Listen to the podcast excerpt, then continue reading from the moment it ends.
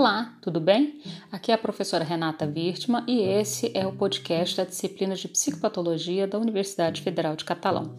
No episódio de hoje, eu pretendo apresentar a palavra psicopatologia e apresentar também o campo ao redor dessa palavra. Em psicopatologia fundamental, que aqui na universidade a gente estuda dentro da disciplina de psicopatologia na infância, nós vamos estudar também o livro do Foucault, História da Loucura, e nele investigar a construção histórica do louco ao longo dos séculos. Perceberemos lá no livro do Foucault que não havia ainda um rigor teórico sobre o tema, nem o termo psicopatologia já havia sido devidamente estabelecido. Se você nunca ouviu falar no Foucault e não conhece o livro, não se preocupe. Estudaremos ele na próxima unidade dessa disciplina e você também já pode ouvir o podcast sobre o Foucault logo depois de terminar esse daqui. Ele já está disponível. Enquanto isso, vamos retomar o tema do episódio de hoje, começando pela dissecação da palavra psicopatologia. A palavra psicopatologia é composta por três palavras gregas: psique, patos e logos. A palavra psique, de psico, nos remete a psiquismo ou mente. A do meio, pato, é patos, que pode ser traduzida como paixão, excesso, sofrimento. E finalmente a última, logia, é a palavra grega logos, que designa lógica, discurso, narrativa ou ainda conhecimento. Logo, psicopatologia seria então uma espécie de discurso sobre um saber, sobre a paixão da mente, da psique. Foi somente no século XIX, no início do século XIX, mais precisamente em 1801, que o campo da saúde mental começou a ser melhor delimitado, devido fundamentalmente ao trabalho de Pinel e do seu discípulo Esquirol. Deixa eu apresentar para vocês um pouquinho quem foi Pinel. Philippe Pinel nasceu na França em 1745. Quando ele tinha 22 anos, ele resolveu estudar medicina e entrou para a Faculdade de Medicina de Montpellier, no sul da França. Pinel se formou aos 29 anos em 1773 e depois se tornou doutor pela Escola de Medicina de Toulouse. Quando Pinel foi morar em Paris, ele começou a frequentar os círculos de escritores, literatos, cientistas, ou seja, de personagens influenciados pelo iluminismo. O próprio Pinel passou então também a ser influenciado pelo iluminismo. Em 1793, Pinel foi nomeado pelo governo como médico-chefe do Hospital de Bicentré, localizado nas proximidades de Paris. Quando ele chegou lá, ele ficou escandalizado com as condições precárias em que os alienados, os loucos, se encontravam. Pinel solicitou então autorização à Assembleia Nacional para poder retirar as correntes dos pacientes. Naquela época, os doentes mentais ficavam acorrentados, presos em grilhões para proteger a sociedade deles. Nessa mesma época, então, que Pinel solicitava autorização à Assembleia Nacional para retirar a corrente dos pacientes, ele publicava o seu mais importante livro chamado Tratado Médico-Filosófico sobre Alienação Mental. Essa foi uma obra revolucionária, pois modificava de um modo radical e definitivo a visão da loucura e inauguraria mais tarde uma nova especialidade médica que hoje a gente conhece como psiquiatria. Então, sobre esse ato de libertar os loucos das correntes, Pinel escreve nesse livro. Abre aspas. A alienação mental exige o trabalho atento de autênticos observadores para sanar a desordem em que se encontra. Quando ele fez a segunda edição desse mesmo livro, essa parte aparece um pouco modificada. Aparece assim, abre aspas. Não se poderia compreender o conceito de alienação é, se não se evoca a causa que mais frequentemente a provoca, que provoca alienação. Quero dizer, as paixões violentas ou exasperadas pelas contradições. Fecha aspas. Então, a associação do ato de libertar os loucos das correntes com esse convite que Pinel faz no seu livro, A Observação no Lugar da Conclusão Precipitada, esboçou o que, seria o princípio que marcaria o surgimento da psiquiatria. O que, que, seria esse princípio? O apego à observação como um método, como um procedimento, que tem como objetivo evitar possíveis distorções no conhecimento da alienação que normalmente são provocadas pela nebulosidade da psicopatologia vigente. É, o Pinel ele morreu é, aos 81 anos, em 1826, de pneumonia, e nessa época ele deixou aí para a história um discípulo, o Esquirol.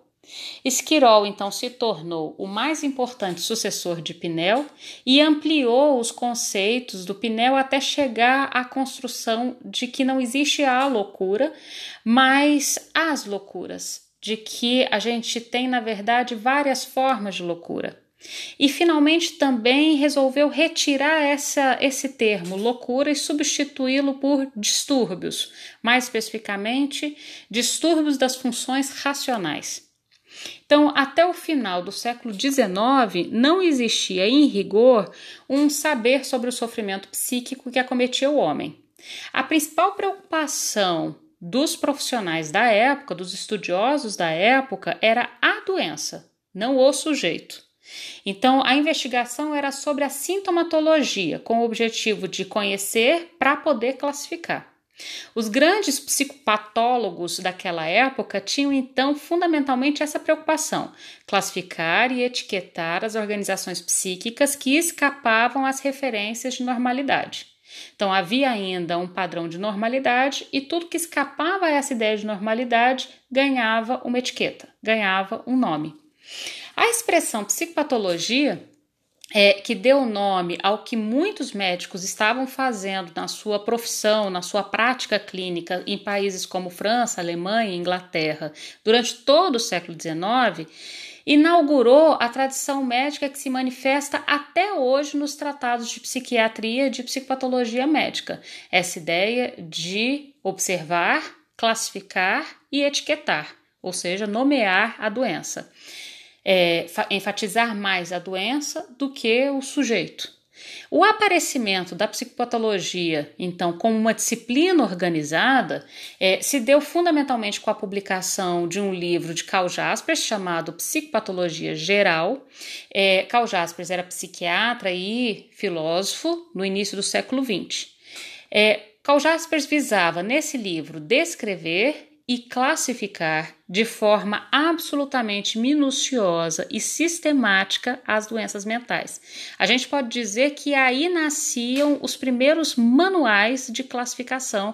A origem, então, da ideia de um manual, chamado hoje DSM, estaria aí com Carl Jaspers.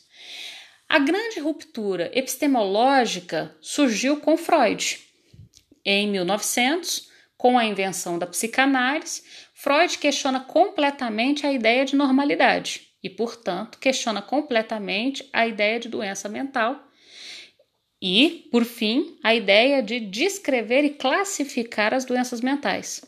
Para Freud, todo sofrimento psíquico tinha a ver com a questão do desejo, que acometia que acomete, na verdade, todos nós, ninguém escapa do sofrimento e do mal-estar advindo da impossibilidade imposta pela cultura, imposta pela civilização, de acessar livremente esses nossos desejos. Freud postula então que o sujeito, louco ou não, sempre que fala, fala a partir do seu patos, ou seja, das suas paixões. Freud coloca aqui a doença no campo das paixões, literalmente ou seja, dos desejos. É, essa ideia fica ainda mais clara na obra do Freud com a publicação de um artigo que ele escreveu em 1901, mas só foi publicado em 1904, que se chama Sobre a Psicopatologia da Vida Cotidiana. Esse artigo nada mais é do que uma coletânea de pequenas histórias, é um artigo muito divertido de ler, e essas pequenas histórias têm o objetivo de demonstrar o que, que se sabe sobre a existência do inconsciente. E o Freud nos mostra que a gente tem notícia do inconsciente através das suas manifestações, por exemplo, nos atos falhos do cotidiano de qualquer pessoa. O que, que a gente chama de ato falho? Ato falhos são os esquecimentos, por exemplo, aparentemente sem razão, os lapsos de fala, os enganos, as trocas, os erros, então, as histórias colecionadas nesse artigo do Freud foram extraídas da sua própria vida, das narrativas dos seus pacientes, de experiências é, apresentadas pelos seus colegas de trabalho e até de pessoas desconhecidas de modo geral. Com esse artigo, Freud então retira o aspecto patológico do termo psicopatologia e nos apresenta o aspecto cotidiano ligado a esse termo. Agora, falando nos tempos atuais. Quais os nossos desafios quanto à questão da psicopatologia? Acho que o primeiro ponto aqui é um retorno à ideia de patologização da normalidade. Há mais de 100 anos, Freud chamou atenção para esse evento e parece que a gente está retornando a ele. A patologização da normalidade, como estudamos desde Foucault com a história da loucura, pode ocorrer como uma forma de controle, que corre o risco de patologizar a normalidade e até de criar situações que promovem um surgimento de novas psicopatologias, um surgimento proposital de novas psicopatologias. Os profissionais de saúde mental devem ficar muito atentos, pois podem contribuir, mesmo que indiretamente, mesmo que involuntariamente, para a patologização da normalidade, ao transformarem suas teorias em instrumentos de controle. Cada vez mais somos convocados no espaço público para opinarmos sobre temas da sociedade. Não raro, nossas teorias são apresentadas como porta-vozes de verdades e guardiãs de uma ordem simbólica intocável, que idealiza uma forma única de subjetivação baseada nas normas vigentes, como se elas tivessem é, o poder de deliberar sobre o que é normal e o que é patológico, quem é saudável e quem é doente. Cada momento sócio-histórico produz a subjetividade própria desse período. A subjetividade é tributária, então, dos modelos identificatórios culturalmente valorizados e das sublimações significantes do momento em questão em que a gente vive. Isso significa que a sociedade forma tanto a psique quanto os seus inúmeros derivados, quanto as suas consequências, como, por exemplo, os sintomas. Nessa perspectiva, da mesma forma que a constituição do eu não pode ser separada da sociedade da qual esse eu emerge, o padecimento psíquico também não. Obviamente, então, o padecimento psíquico, o adoecimento psíquico, traz marcas da sociedade e do momento sócio-histórico que produz. Um exemplo muito claro disso é o diagnóstico de TDAH. Tem um autor chamado Christoph Turkel é, que ressalta isso em dois livros. Um chama A Sociedade Excitada, Filosofia da Sensação, e o outro, que eu vou citar uns trechos agora, chama Hiperativos, Abaixo a Cultura do Déficit de Atenção. Ele introduz o capítulo 1 com o título Cultura do Déficit de Atenção. Vou ler uns trechinhos. Abre aspas. Basta estar cansado, ter medo ou dores, elaborar uma decepção ou não saber como tomar uma decisão e já a pessoa não consegue mais se concentrar. É bastante normal e, além do mais, liga-se a uma esperança legítima. Tão pronto esteja afastado o fator de perturbação, como que por si mesma a capacidade de se concentrar estará de volta. No que se segue, trata-se de algo diferente. A dramaticidade crescente da quantidade de crianças e jovens que nunca se tornaram capazes de se concentrar. Em nada persistem, nada conseguem suportar e imediatamente tornam a interromper qualquer jogo, qualquer diálogo, qualquer contato amistoso, sem para tal qual haja qualquer circunstância casual evidente. Especialistas aventam toda e qualquer possibilidade: perturbações cerebrais, disposições psicóticas, relações familiares abaladas, inferioridade social, educação destituída de princípios, televisão em excesso, jogos online, mas a permanente inquietação motora e o, alarde, o alarmante déficit de atenção se manifesta igualmente em crianças que não apresentam nenhum tipo de defeito cerebral e não permitem reconhecer nada de psicótico, vivendo em países de posses financeiras medianamente intactas, como com moderado consumo televisivo. O que lhes falta então? E aí, lá mais para frente, ele vai citar um teórico, um psicólogo que atende crianças, que diz o seguinte: Quando crianças incapazes de ficar inquietas, que movem os olhos para a direita e para a esquerda procurando algo e evadindo-se, sentam-se diante de um computador, seus olhos se tornam claros e fixos. Suas, suas atividades são objetivas e elas permanecem pacientes, escreve o terapeuta infantil Wolfgang Bergman. Em todo caso, é mais do que flagrante quão bem as crianças e jovens hiperativos, que no mundo real parecem perdidos, se organizam nos computadores e se movimentam nos jogos e contatos online, com uma segurança da qual, na assim chamada realidade primeira, no cotidiano de sua vida, eles não dispõem.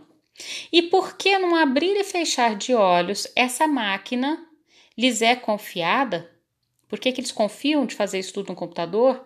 Bastam poucos movimentos manuais para obter um objeto desejado dentro do campo disponível, ou chamar alguém para a trocar desta ou daquela fantasia, deste ou daquele contato. Porém, tudo é direcionado para sua satisfação imediata. Logo que eles tenham alcançado o objetivo, quando objetos ou parceiros deixam de interessá-los, empalidecem as representações do objeto, ainda há pouco ansiado da ação ou do contato, contato com o outro, e com um movimento manual, um clique no teclado, eles se afastam, como se ali nunca estivessem estado. Então, há uma coisa curiosa que acontece, que mesmo as crianças diagnosticadas com TDAH, que são incapazes de fazer vínculos de aprendizagem na escola, vínculos sociais em fazer amigos ou assumir responsabilidades em casa, quando estão diante de um computador, fazem coisas incríveis são capazes de aprender sozinhos a abrir e fechar, jogar, contactar pessoas e conseguem ficar na frente do computador por horas, duas, quatro, seis, dez horas numa atenção incrível. Então, para onde vai o TDAH, o transtorno de déficit de atenção e hiperatividade, ou seja, para onde vai a incapacidade de, da atenção e para onde vai a inquietação motora, quando essas crianças e adolescentes ficam completamente paralisados diante de um computador.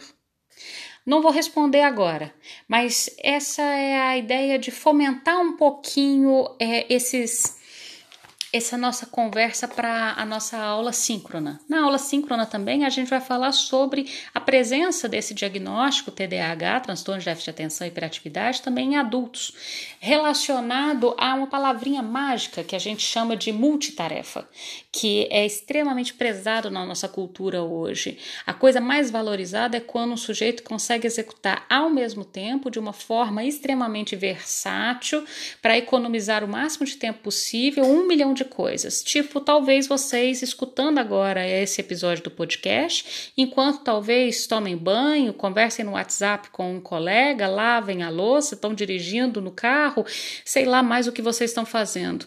Essa ideia é, da multitarefa, aparentemente tão valorizado na contemporaneidade, não é um fator talvez de adoecimento? Então, será, e essa é a ideia desse livro do Christoph Turkel, será que a nossa cultura não está nos patologizando? Será que a psicopatologia nada mais é, retomando a Freud, as manifestações do inconsciente através dos sintomas, dos atos falhos, dos sonhos, das nossas manifestações mais cotidianas, será que a psicopatologia não é simplesmente a manifestação da cultura através dos nossos corpos, ações, em resumo, dos nossos sintomas? A gente continua então essa discussão na disciplina de psicopatologia. Até lá, um beijo.